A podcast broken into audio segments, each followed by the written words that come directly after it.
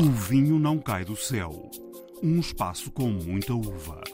O objetivo aqui é fazer um grande vinho, uma vinha que nos permita ter essa confiança, que é o caso. Eu não vou ter as garrafas de vinho, eu tenho a meia terra e isso é importante. Este ano as vinhas de altitude vieram ajudar o vale. Fermentação malalática, que nem sempre é muito falada, pode acontecer após a fermentação vínica ou vinária. Eu sou produtor de champanhe, eu sou vinhateiro. O projeto Baco convida-nos uma vez mais a ir até o Down, desta vez até Mangual. Olá, bem-vindos. Estas são algumas das vozes que vamos ouvir nos próximos minutos. O Minho, a zona de Monção e Melgaço, os Alvarinhos da Quinta de Soalheiro, que festeja por estes dias 40 anos, tudo numa viagem guiada pelo enólogo Luís Cerdeira.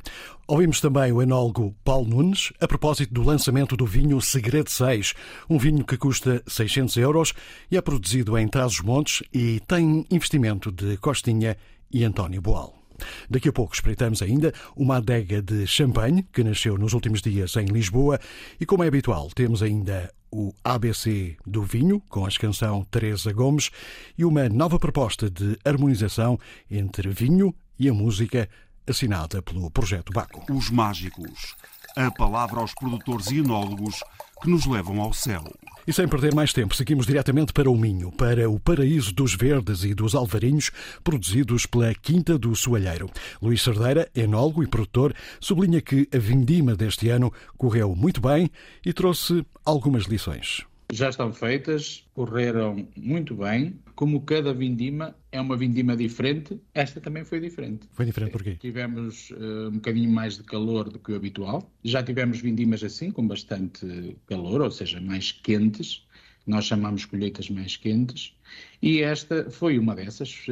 Tivemos uh, temperaturas uh, bastante elevadas durante o período de maturação e, sobretudo, como as notícias foram dando, dando uh, notícia, houve menos chuva do que o habitual. Isto veio-nos trazer algum conhecimento adicional sobre o nosso território e confirmar dados que fazem parte da nossa estratégia no Soalheiro desde, desde que começamos já há 40 anos e que acho que fazem muito sentido quando nós temos estas alterações climáticas uh, a ocorrer. É, mas este ano vai ter mais produção, menos produção, melhor qualidade de uva? Em, em termos de quantidade, uh, a quantidade em Monsanto e Melgaço e o nosso clube de produtores tem sempre uma tendência para para um aumento. Eh, porquê? Porque há sempre produtores novos que, que, surgem, produtores que passaram dos pais para os filhos e que os filhos assumiram a, a produção de uvas. Daí que nós, no, no, nosso clube de viticultores, vamos tendo sempre necessidade de nos adaptar a estes crescimentos eh, pequenos e orgânicos durante o ano. Aliás, a fama do Alvarinho em termos internacionais, em termos nacionais, faz com que, sendo o, o soalheiro procurado, também eh, eh, faz com que a valorização das uvas cresça e, e é, um, é, um, bom exemplo de negócio justo, onde nós transferimos também parte desse rendimento para o produtor de, de uvas. E, por exemplo, este ano eh, fizemos um aumento de 10% em termos do valor, o que é superior à inflação. Já vamos falar sim, sim, um pouco desculpa. mais sobre isso. Para já, uh, queria uhum. voltar um pouco atrás. O nome Soalheiro vem de onde? Tem, tem a ver com sol? É uma zona com, com, muito sol ou nem por isso? Não tem nada a ver? É uma zona soalheira. É o nome da primeira parcela onde o meu pai a primeira vinha contínua em Melgaço e ela se chamava Soalheiro. Não sabemos desde quando, mas o que é certo é o que é um local bem exposto ao sol. E há uma aprendizagem com isto muito importante que tivemos este ano que é esta parcela, esta parcela que é uma vinha velha e que teve na origem do nosso vinho primeiras vinhas, eh, veio-nos ensinar eh, três pontos muito fundamentais. Um, a necessidade de caminhar na montanha e a necessidade de altitude. Eh, o granito que foi um vinho que criámos em 2015 e que fez o seu percurso como sendo mais mineral, mais fresco, talvez um pouco mais ácido. Este ano as vinhas de altitude vieram ajudar o vale. O vale onde nós temos o solheiro clássico, o vale que é sempre mais quente e mais precoce. Portanto, uma necessidade que é a necessidade de dar atenção a este crescimento do, da viticultura em altitude. Outro fator muitíssimo importante é a valorização das vinhas velhas. As vinhas velhas são mais resilientes a mudanças climáticas. Porquê? Porque a raiz está mais funda, porque estão melhor adaptadas ao território pela idade que têm, e temos que ter uma atenção especial para, para, para essas vinhas. E um outro fator muito importante, o terceiro, e, e, não menos importante, a diversidade de viticultores, a diversidade de parcelas. Umas são viradas a norte, outras a sul, umas são mais férteis, outras menos férteis, e isto faz com que realmente, havendo diversidade, a probabilidade de termos consistência é muito maior. Estes três fatores este ano foram decisivos e foram decisivos para o ponto que eu peço desculpa, não respondi na pergunta anterior, que é o ponto de qualidade, que é o ponto central, é o ponto muito importante de todo este nosso trabalho no dia a dia e que este ano, eh, sem dúvida, estamos otimistas porque o conjunto destes três fatores, destas três atenções que tivemos durante a vindima e que no fundo também temos durante todo o ano, contribuem para essa estabilidade de qualidade. Portanto, mais vinho e melhor vinho, é o que tudo indica. Eh, quais são as principais características dos, dos vossos alvarinhos? Muito diferentes dos outros que são produzidos aí na zona de Monção e Melgaço? Os, os, os nossos alvarinhos, uh, soalheiro, nós, nós costumamos uh, dizer que a nossa família é Portugal, a nossa segunda grande família são os vinhos verdes, a nossa terceira grande família é Monsanto e a nossa família é Soalheiro. E, na verdade, o que nós temos de diferente talvez seja a nossa inquietude e a nossa forma de inovar sobre a casta. Nós temos mais de 14 referências diferentes de estilos de vinhos baseados na casta alvarinho. É uma casta muito elástica, uma casta que nos permite fazer inovação e a nossa grande diferença é, sem dúvida, esta atenção para o alvarinho. E a outra grande diferença é o foco nas pessoas. Nós acreditamos que o território não é só feito pelas condições ambientais, e o Alvarinho não é só diferente porque aqui o clima é diferente, o Alvarinho também é diferente porque aqui as pessoas são diferentes. E temos essa atenção, temos esses detalhes, é algo que é, o fazemos no dia a dia. E se pensarmos que pessoas felizes fazem uvas felizes e depois os vinhos serão melhores, é preciso acreditar nisso e, sem dúvida, é uma das grandes diferenças que nós temos. Não a pegada ambiental, que para nós também é muito importante, mas também a pegada social, que essa é fundamental na sustentabilidade de um território que está a crescer. Diz que as pessoas são, são diferentes. Porquê? São mais unidas aí? Há um sentimento de entreajuda mais forte do que noutras zonas do país? Eh, eu não digo que somos melhores ou piores, eu digo que somos diferentes. Eh, a nossa mentalidade aqui no Minho e nesta zona de fronteira é uma mentalidade talvez até um pouco sofrida do, das condições que houve desde as ditaduras, de, dos, de ambos os lados, quer de Espanha, quer de Portugal, das dificuldades que havia e, portanto, a agricultura nessa época era de subsistência, o que faz com que, por exemplo, quando se muda do milho para a vinha e quando se muda com uma consciência de rentabilidade, as pessoas querem trabalhar afincadamente pela qualidade, mas também querem ser retribuídas por essa qualidade. E é este, este perfil, talvez um bocadinho lutador e de afirmação, que faz com que numa zona onde houve muitos, muita imigração, porquê? Porque só havia agricultura de subsistência, hoje em dia se consigam fixar jovens, eh, precisamente porque essa agricultura passou de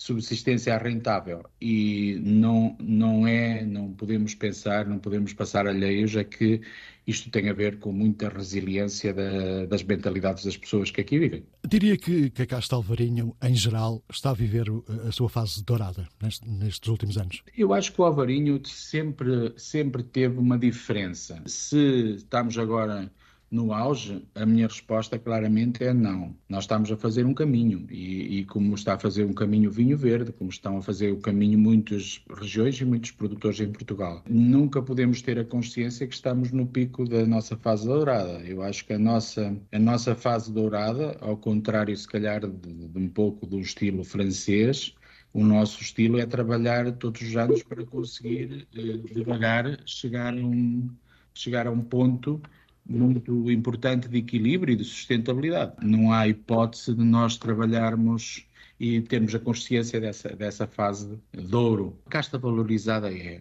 que dá vinhos com qualidade, também dá. Que do ponto de vista internacional, Monsanto e Melgaço, e aqui Monsanto e Melgaço ligado com o Alvarinho, eh, tem tido cada vez mais atenção dos líderes da opinião e dos importadores também tem. E eu acho que isto, isto é algo que nós, uh, que é fruto de trabalho e, e, fruto muito da nossa estratégia de criar valor com o alvarinho. A casta alvarinho é, é branca, cacho pequeno, bago miúdo, baixo rendimento, o preço um pouco mais elevado que os outros vinhos verdes, mas uh, uma complexidade uh, maior. Acha que merece, em, em todos estes fatores, merece o esforço? Acaba por valer o esforço? Vale, vale muito esforço, porque é totalmente diferente nós trabalharmos valor ou trabalharmos uma commodity e trabalharmos preço. Quando nós trabalhamos valor, o alvarinho tem elasticidade para fazer esse valor. Por exemplo, eh, se nós quisermos trabalhar o alvarinho em barrica, ele permite. Se nós quisermos trabalhar o, alvarinho em espumante, ele permite. Se nós quisermos trabalhar o alvarinho como se fazia na Geórgia há milhares de anos atrás, em ânforas, ele permite. É uma casta muito elástica e é muito elástica porque realmente é diferente. Uma curiosidade é que nós aqui em Monção e Melgaço temos 75% do total de alvarinho plantado em Portugal. Ou seja, ela aqui encontrou realmente um lugar, essa ligação clima-pessoas, eh, fez com que eh, historicamente fosse diferente. E acredito que o conhecimento que nós temos hoje em dia sobre o alvarinho também é fruto dessa rotina de trabalhar com a casta. Se tem sucesso, também é um pouco fruto dessa ligação. Variedade, território e pessoas. Em termos de reconhecimento internacional, acha que a Casta Alvarinho tem condições para fazer esse caminho sozinha, eh, sem precisar do resto do vinho português, para que isso aconteça, como acontece, por exemplo, com o vinho do Porto, mas no Campeonato dos Vinhos Tranquilos? Eu acho que é impossível esse caminho. Vou dar um exemplo concreto. Trabalhamos em 40 mercados, estamos presentes em 40 mercados. Grande parte desses mercados entramos porque havia algum vinho português que já lá estava. Isso é muito importante quer a nível do mercado, quer a nível do, do importador. Portanto, é um trabalho que eu vejo como conjunto do, dos vários produtores. Uma realidade é que o Portugal sempre foi associado a vinho do Porto, vinho verde, vinho verde mais popular, eh, vinho do Porto e vinhos tintos. E o que nós conseguimos com, com, com o Solheiro e com o Alvarinho e com o Monsanto Melgaço foi colocar-nos num outro patamar de vinhos brancos premium de uma família onde nós nos podemos juntar com os Rieslings da Alemanha, onde nós podemos estar ao lado dos Sauvignons da Nova Zelândia, onde podemos estar ao lado dos grandes brancos franceses. E a grande diferença foi essa. Por isso, hoje em dia, também surgem exemplos onde nós abrimos importadores, onde somos o primeiro vinho português. Mas, sem dúvida, para criar o cluster, para criar energia, para criar a vaga de fundo, nós precisamos que haja sempre vários portugueses presentes na exportação. E é um trabalho eh, de equipa, não, não tenho dúvidas disso. O palavra passa palavra entre produtores. Nós, no fundo, quando estamos na exportação, somos um grupo, somos o Grupo Portugal. E, e por isso é muito importante trabalharmos todos para, para um perfil de dignificação dos vinhos portugueses. A Soalheiros está agora a celebrar os 40 anos de vida, de certeza com muitos altos e baixos. Diria que esta é a melhor fase da Vinhos Soalheiro, com melhores vinhos e mais reconhecimento, ou ainda, ainda estão a fazer aquele caminho que referi há pouco? Há uma, é, uma, é uma pergunta curiosa, porque, na verdade, nós assumimos o Soalheiro como sendo um corredor de maratona. Portanto, nós não sentimos muitos picos eh, desde que o meu pai criou a primeira vinha em 74 e depois a marca em 82, daí os 40 anos, temos conseguido ter crescimentos sempre constantes, mas não eh, exagerados. Ou seja, eh, para qualquer crescimento é necessário haver uma planificação, uma estrutura e todo um conjunto de conhecimento que o acompanha. E no Soalheiro isso tem acontecido. Nós possivelmente agora somos mais conhecidos, também fruto uh, desse trabalho constante. Mas ainda há muito potencial uh, para que o soalheiro possa crescer em termos de notoriedade, em termos de valor, em termos de muitos locais que ainda somos um, um desconhecido. Por isso acreditamos que a nossa, a nossa maratona, eh, e esperamos que assim o seja, tenha sempre este este crescimento constante. E quando eu falo crescimento, não falo só crescimento em quantidade, porque, aliás, confesso que nós, internamente nunca olhamos tanto para a quantidade como para o valor, olhamos sempre muito mais para o valor. Porque aí é que realmente no, são os desafios e os desafios internacionais passam muito por isso por estarmos ao lado de marcas também reconhecidas. Esta é uma pergunta que eu faço a quase todos os produtores e enólogos. Há quem diga que o vinho faz-se na vinha, há quem diga que o vinho faz-se na adega. Defende algum, algum dos lados ou acha que tem que andar sempre tudo interligado? Mas é, o que é que é mais importante? É, é a vinha eu, ou a adega? Se fosse para valorizar, para valorizar a minha profissão, como sou enólogo, diria que é na adega. Não, mas é mentira, é mentira. É mentira pura. Vou-lhe dar um exemplo da, da nossa visão e vai perceber um dos nossos vinhos mais conhecidos e talvez para nós um vinho que representa aquilo que é o soalheiro em tudo, é o soalheiro Primeiras Vinhas. E o soalheiro Primeiras Vinhas tem duas características essenciais. Uma é de vinha, são vinhas velhas, e outra é da adega. Tem 15% de, de lote com, com barricas usadas de carvalho. O vinho fermenta em barricas usadas de carvalho. Por isso a resposta está dada. Eu acho que aqui é um trabalho de equipa sem dúvida, se não tivermos uvas com, com personalidade, não conseguimos fazer vinhos com personalidade, nós podemos, na adega, e essa é a nossa filosofia, é amplificar, amplificar ou ampliar, eh, ampliar as características do que vem da vinha. É um trabalho de equipa, sem dúvida. Luís Cerdeira, da Quinta do Soalheiro, e as grandes conquistas que o Alvarinho de Monção e Melgaço ainda quer fazer. ABC Vinho. Afinal, não é tão complicado como parece. Como é habitual, o descomplicador fica por conta da canção Teresa Gomes. E hoje falamos de quê, Teresa? Fermentação malalática, que nem sempre é muito falada, pode acontecer após a fermentação vínica ou vinária, ou seja, temos a uva, o sumo de uva transforma-se em vinho por ação das leveduras, mas o vinho pode não estar totalmente feito após esta fermentação alcoólica ou vinária ou vínica. Alguns vinhos poderão, devido ao alto os níveis de ácido málico poderão necessitar de passar por uma fermentação malolática. Não é, na verdade, uma fermentação, porque não há aqui uma criação de mais grau alcoólico, há sim uma transformação de ácidos, de málico alático, para tornar o vinho no final, após a fermentação malática, mais apetecível, mais redondo, mais macio na boca. E isso vê-se de uma forma estrondosa nos vinhos brancos, que passam por fermentação malalática. São vinhos brancos com muito mais corpo, com mais volume, mais gordos na boca, untuosos. Nos últimos dias foi apresentado o Segredo 6, um vinho produzido por Costinha e António Boal, numa vinha velha em Trás-os-Montes, Mirandela, e cuja garrafa de litro e meio custa 600 euros. A enologia deste vinho ficou por conta de Paulo Nunes. O objetivo aqui é fazer um grande vinho, de uma, de uma vinha que nos permita ter essa confiança, que é o caso. E isso acontece em Trás-os-Montes porque, efetivamente, encontramos esta vinha em Trás-os-Montes.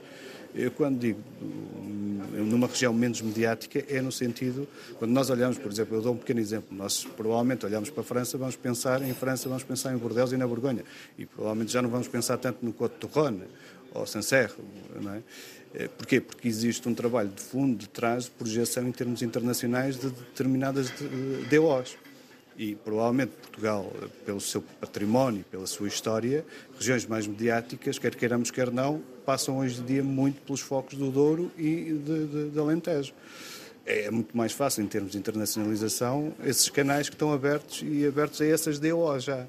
Agora, eu provavelmente é muito mais surpreendente para qualquer pessoa no mundo provar um Trás-os-Montes e sem perceber muito bem onde é que fica atrás dos montes em Portugal e é eu acho que o efeito de surpresa e o efeito de exclusividade cada vez é mais eh, é fundamental. Ou seja, alguém num restaurante em Nova York beber um Douro é, é quase já banal, se me permite utilizar a palavra. Provavelmente não é tão banal, utilizando a mesma palavra, beber um Trás-os-Montes. Este 6 é feito a partir, é produzido a partir de, de vinhas velhas. As vinhas velhas, eh, toda a gente sabe, produzem relativamente, relativamente, menos do que, do que as outras normais, os custos não ficam, não ficam, não sobem bastante? Muito. Os custos são elevadíssimos, estamos a falar em 3 hectares, com rendimento por hectare, em alguns anos, como o último que passou, 600, 700 litros. Quer dizer, eh, quando facilmente uma vinha convencional numa região mais produtiva, muitas vezes atinge 15 toneladas, 20 toneladas até. É, é evidente que eh, esse, isso é um custo elevadíssimo e provavelmente também justifica eh, este posicionamento de preço. Agora, isso também leva-nos ao outro lado, que é o lado da exclusividade, é o lado que nós queremos fazer sentir e fazer passar. Não é o lado do, no sentido de volume, nunca vamos ter volume. O caminho para nós neste projeto nunca seria esse. E isso é também uma das razões porque optaram por não fazer garrafas de 0,75? O, o não fazer garrafas 0,75 foi, de alguma forma, assumir que isto era um vinho de guarda. Foi assumir que nós estamos a fazer um vinho para as pessoas guardarem e para as pessoas terem a noção clara que, efetivamente, estes vinhos, provavelmente daqui a 20, 30, 40, 50 anos, vão estar numa forma até melhor do que hoje, de alguma forma. E o formato, os formatos maiores, sabemos que têm evoluções muito mais lentas, e daí a opção deliberada. Qual é o preço de saída do produtor? Eu penso que a garrafa de a Magno, litro e meio, é à volta de 600 euros. Costinha, antigo jogador do Porto e da Seleção Nacional, com camisola número 6, precisamente, sublinha o fator terra como decisivo para ter entrado nesta aventura. Sempre foi uma paixão, uma paixão minha e na altura, eh, já há bastantes anos, em 2007, 5, 5, 6, eu tive para ter eh, uma loja no, no, no Porto, a Wine O'Clock, depois entretanto passei a minha, a minha, a minha parte ao Pedro Emanuel, porque achava que, e até em conversa com a minha esposa, que possivelmente não era o melhor estar a gerir uma loja em Portugal e estar a jogar em Espanha. Portanto, e ainda para mais numa área de negócio que não era aquela que eu, que eu percebia mais, e nós temos também ter essa capacidade de, de autocrítica e perceber que não sabemos tudo e não percebemos tudo, e portanto achei melhor deixar passar algum tempo e depois surgiu esta, esta, esta oportunidade que, que até, na minha, na minha opinião, é mais espetacular porque não, eu não vou ter as garrafas de vinho, eu tenho a meia terra e isso é, é importante porque é um legado bom, portanto, ou seja, o, o cuidar da terra, o ver o vinho crescer, é, não é só ter a garrafa e ter o rótulo, é ter tudo digamos assim. Como é que isto surge? Uma, uma amizade? Sim, surge. Nós, eu conheci o António num almoço em 2017 e eu tenho um grupo de amigos aqui em Lisboa onde fazemos várias, durante a semana, algumas provas de vinhos. Escolhemos uma região, uma, uma casta e um, e um ano e depois fazemos prova cega a ver quem é que, quem é que trouxe o melhor vinho e o António nesse, apareceu nesse almoço e, e não sabia que era que, que, o que é que estávamos a, o que é que tinha sido combinado e foi ao carro dele buscar dois vinhos e os, os dois vinhos que ele trouxe surpreenderam e de que maneira todo, todos os vinhos que estavam na mesa e até em termos monetários eh, muito mais fortes os vinhos que nós tínhamos do que o vinho do António. E, e começámos a conversar a partir daí, começámos a conversar a partir daí, passou a haver uma ligação também familiar entre esposas e filhos e o António sabia que eu, eu tinha aquele desejo de, quando terminasse a minha carreira no futebol, que ainda não terminou, eh, de ter um, um bocadinho de terra no Alentejo e fazer uma brincadeira, porque eu gosto muito do Alentejo, apesar da minha mãe ser do Minho, sou muito apaixonado pelo Alentejo e, e o António convenceu-me a ir ver uma vinha em Mirandela e começou-me a falar do que era temos um vinho nosso, do Pausanes, e aquilo foi começando a subir o patamar, o, o Paulo Nunes também era alguém que já, já tinha tinha conhecimento dos vinhos da Passarela, também era o enólogo da casa dele na Costa Boal, portanto, e fomos falando e chegámos à conclusão de chegar com aquela, com aquela vinha, com a idade que tinha eh, e com, a, com as uvas eh, que tinham sido apanhadas e o teste tinha sido feito, se calhar nasceu ali um grande vinho. E as coisas foram, foram andando dentro do segredo dos deuses, foram andando até, até ao dia de. E na semana passada, Lisboa viu nascer uma adega de champanhe, um projeto de Benoit Barbier. É uma adega no sentido que é o meu espaço profissional. Adega significa o local onde os profissionais estão a trabalhar e a, a, a tocar o, o, vinho. Basicamente, bom, eu sou, eu sou, eu sou produtor de champanhe, eu sou vinhateiro. É, e, e esse espaço não é, é um novo conceito no sentido que é o, o espaço de venda e de acolho do produtor. Neste sentido, é uma adega à verdade, porque é o espaço do, do, do produtor mesmo. Mas estamos aqui a falar de uh, que é um dos grandes nomes do, do, do vinho eh, francês, mas é, é, este aqui é um, é um champanhe diferente, é, é, um, é um champanhe do produtor, de pequeno produtor. Sim, sou produtor de champanhe e tenho uma, temos na família uma grande tradição de, de, de, de produção de champanhe. Eu sou a, a quinta geração de, produtor de champanhe. Vinhateiros ainda mais. Uh, mas começamos, uh, iniciamos a fazer champanhe na casa uh, da minha aldeia em, nos arrondadores de 1890. E, várias gerações se, suceder, se, se, sucederão e agora estou a, a, a, oferecer este champanhe de terroir, um champanhe de local aqui em Lisboa de maneira direta aos clientes. E este, este champanhe é muito diferente daquele que estamos habituados a, a, a beber da região de Champanhe? É diferente no sentido que uh, tem um foco na qualidade, uh, qualidade na qualidade na, na prática viticultural. Uh, tenho dois, duas acreditações de cultura sustentável. Um, estou a fazer uma vinificação uh, com de, sulfite reduzido. Uh, por exemplo, no, no, no, processo chamado uh, degorgement, que é o último processo do, do espumante, que, seguindo o método clássico, sulfite. Basicamente, é, é isso que, trago, que eu posso trazer uh, enquanto de produtor. Trazer oferecer aos clientes. Champanhe de pequenos produtores para beber em Lisboa. Casamentos feitos no céu. Harmonizações perfeitas entre o vinho e outras artes. E assim, estamos quase quase no fim de mais uma emissão de O Vinho Não Cai do Céu. Para o fecho, a habitual proposta de harmonização entre vinho e música é o projeto Baco. A respectiva apresentação fica por conta de Juliana Santos. Saúde e até para a semana. E para esta semana, o Projeto Baco convida-nos uma vez mais a ir até ao Down, desta vez até Mangualde, à Quinta dos Monteirinhos, uma produção familiar muito especial, uh, na qual sugerimos a Touriga Nacional, a nossa casta rainha portuguesa, intitulado como Manel Chaves, e este vinho é uma homenagem que Hugo Chaves, o enólogo da Quinta dos Monteirinhos, fez a seu pai, fruto de uma grande saudade de um filho que viu partir o seu pai demasiado cedo. Este caráter um, emotivo é expresso na. Um, no vinho, tanto no nariz como no paladar, nós conseguimos sentir aqui também as características típicas da casta Toriga Nacional. Temos o floral, temos o frutado, temos aqui uma fruta madura preta de grande elegância, do seu tanino avulgado e bem integrado também um, juntamente com uma complexidade de um chocolate negro na boca, com os frutos pretos a conferir o, uh, o nariz, com os toques também de eucalipto. Portanto, acaba com um final uh, persistente, de grande caráter, tal como o, o, vinho é.